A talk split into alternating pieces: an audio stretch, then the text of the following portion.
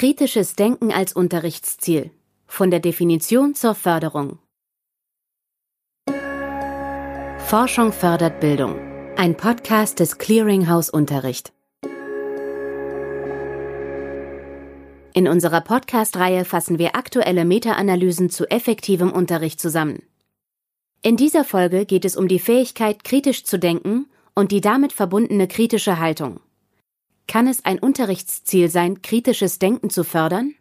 Diese Frage untersuchen Abrami und Kolleginnen in einer Meta-Analyse aus dem Jahr 2015, die wir Ihnen im Folgenden vorstellen. Wir beginnen mit einem kurzen Überblick und betrachten danach eine der untersuchten Primärstudien genauer. Es folgt eine Zusammenfassung der Ergebnisse, zu denen die Meta-Analyse kommt. Abschließend ziehen wir daraus Schlussfolgerungen für die Unterrichtspraxis.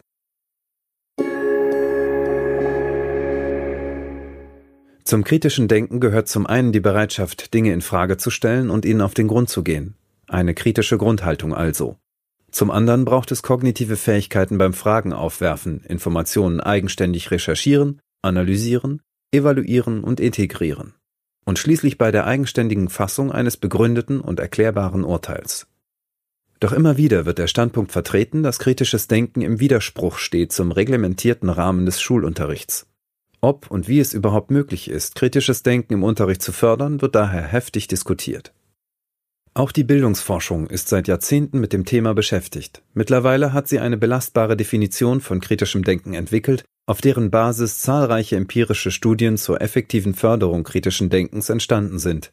Die Meta-Analyse von Abrami und Kolleginnen versammelt erstmals all diese empirischen Befunde systematisiert sie und klärt, ob und mit welchen Ansätzen kritisches Denken im Unterricht gefördert werden kann. Dabei liefert sie auch Hinweise, ob kritisches Denken in eigens dafür entwickelten Unterrichtseinheiten explizit trainiert oder ob es zusammen mit fachspezifischen Inhalten unterrichtet werden kann. Für ihre Meta-Analyse identifizierten die Autorinnen und Autoren zunächst 867 englischsprachige Studien. Die ältesten davon erschienen bereits in den 1930er Jahren in den USA, die neuesten im Jahr 2009. Über 70 Prozent dieses Studienbestands wurde dabei nach 1990 veröffentlicht. Im nächsten Schritt sortierten Abrami und Kolleginnen gezielt Studien aus, die eine zu geringe methodische Qualität aufwiesen. Dafür führten sie vorab eine Moderatoranalyse durch. Diese zeigte, dass die Art des Studiendesigns und die Art der Testinstrumente die Ergebnisse der Studien beeinflusst. Das wiederum könnte zu verzerrten oder falschen Schlüssen der Meta-Analyse führen. Die verbliebenen 341 Studien von hoher methodischer Qualität bildeten dann die Datenbasis für die eigentliche Analyse. In dieser untersuchen Abrami und Kolleginnen erstens, wie sich der Unterricht von kritischem Denken auf verschiedene Lernerfolgskriterien auswirkt. Zweitens ermitteln sie, welche Effekte unterschiedliche Förderansätze und Vermittlungsarten auf die Lernleistung haben. In sogenannten Moderatoranalysen klären sie zudem drittens, wie Lehrkräfte die Förderung besonders effektiv gestalten können. Dafür identifizieren die Autorinnen und Autoren sechs Moderatorvariablen. Ausbildungsstufe, Fachinhalt, Dauer der Intervention, Lernerfolgskriterium, Förderansatz und Art der Vermittlung. Bei letzterer unterscheiden sie zwischen dem expliziten Unterricht von kritischem Denken ohne spezifisches Thema, dem expliziten oder aber nicht expliziten Unterricht von kritischem Denken anhand eines konkreten Themas sowie verschiedenen Kombinationen aus den Vermittlungsarten. Beim Förderansatz wiederum unterteilen sie in anwendungsnahe Instruktion, dialogbasiertes Lernen und Mentoring. Die Lehrerfolgskriterien schließlich differenzieren sie in die Ausprägungen kritisches Denken allgemein, inhaltsspezifisches kritisches Denken, kritische Grundhaltung sowie Lernen von Fachinhalten. Kurz gefasst untersuchen Abrami und Kolleginnen also Unterrichtsansätze zur Förderung des kritischen Denkens mit dem Ziel, die effektivsten dieser Ansätze herauszuarbeiten. Dafür greifen sie auf zahlreiche sorgfältig ausgewählte Studien zurück, die mit Schülerinnen und Schülern von der Grundschule bis zur Oberstufe sowie mit erwachsenen Studierenden durchgeführt wurden. In der Meta-Analyse sind viele einzelne Studien zusammengefasst. Exemplarisch wollen wir eine davon genauer betrachten. Kaberman und Dory weisen in ihrer Studie aus dem Jahr 2009 nach, dass kritisches Denken, definiert als Fähigkeit, komplexe kritische Fragen zu stellen und dann zu bearbeiten, durch ein kurzes Training sehr effektiv gefördert werden kann. Die experimentelle Studie wurde im Chemieunterricht der 12. Klasse mit über 900 Schülerinnen und Schülern durchgeführt. Alle Teilnehmenden lernten in einer Serie von Unterrichtseinheiten mit Hilfe einer computerbasierten Lernumgebung. Die Schülerinnen und Schüler der Experimentalgruppe erhielten am Anfang der Unterrichtsserie ein zusätzliches Training zur Konstruktion kritischer Fragen. Speziell geschulte Lehrkräfte stellten dafür Fallbeispiele vor und leiteten eine Übungsphase zur Anwendung an. Die Förderung basierte also auf anwendungsnaher Instruktion und dialogbasiertem Lernen. Die Kontrollgruppe erhielt hingegen kein zusätzliches Training, aber den gleichen Unterricht. Am Ende der Unterrichtsserie wurden die Schülerinnen und Schüler beider Gruppen zu verschiedenen Themen getestet.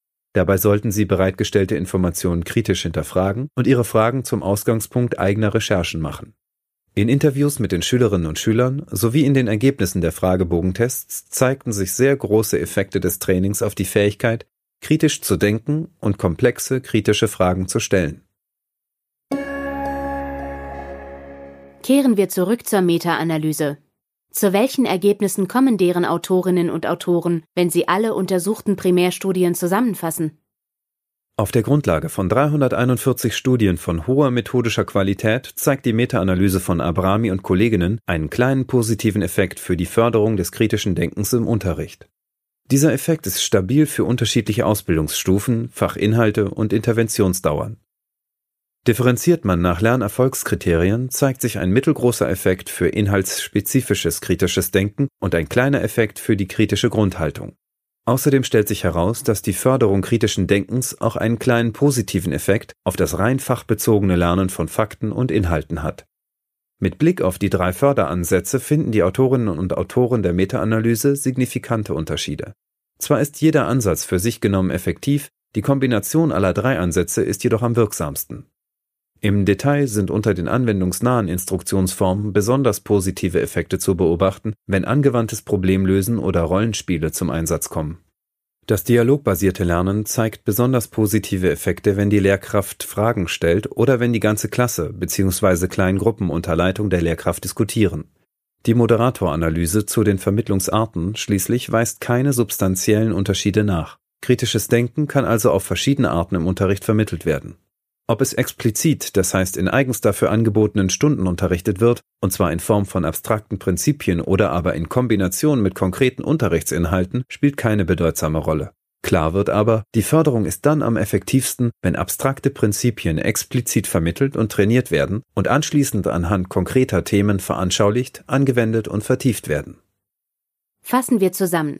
Die Meta-Analyse zeigt einen kleinen positiven Effekt zugunsten der Förderung kritischen Denkens im Unterricht. Diese ist dann am effektivsten, wenn anwendungsnahe Instruktion, dialogbasiertes Lernen und Mentoring kombiniert werden. Kritisches Denken kann also im Unterricht effektiv gefördert werden. Auf Basis zahlreicher Studien liefert die Meta-Analyse von Abrami und Kolleginnen ein solides Argument dafür, kritisches Denken zu einem Unterrichtsziel zu machen. Für die konkrete Umsetzung gibt es ein breites Spektrum an erfolgsversprechenden Möglichkeiten. Als effektiv erwiesen haben sich insbesondere angeleitete Diskussionen im Klassenverband, Rollenspiele, die explizite Vermittlung von kritischem Denken sowie die enge Verzahnung mit spezifischen Fachinhalten.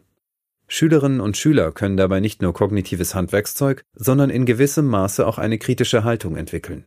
Allerdings stammt ein Großteil der bislang verfügbaren Grundlagenforschung aus dem englischsprachigen Raum.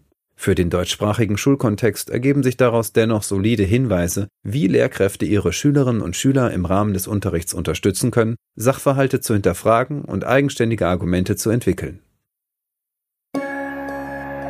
Forschung fördert Bildung. Ein Podcast des Clearinghouse Unterricht. Sie hörten eine gekürzte Fassung unseres Kurzreviews. Sie möchten das Gehörte in voller Länge nachlesen, weitere Details erfahren und wissen, wie die Expertinnen und Experten des Clearinghouse Unterricht die Studie bewerten? Auf unserer Webseite www.clearinghouse-unterricht.de finden Sie die vollständigen Kurzreviews und alle weiteren Materialien. Hat Ihnen der Podcast gefallen oder möchten Sie uns Feedback geben? Wir freuen uns, wenn Sie uns eine Bewertung oder einen Kommentar hinterlassen. Das Clearinghouse Unterricht ist ein Projekt der Technischen Universität München. Wir stellen aktuelle wissenschaftliche Evidenz zu effektivem Unterricht zur Verfügung. Für die Aus- und Weiterbildung von Lehrkräften. Denn das ist unser Ziel. Forschung fördert Bildung.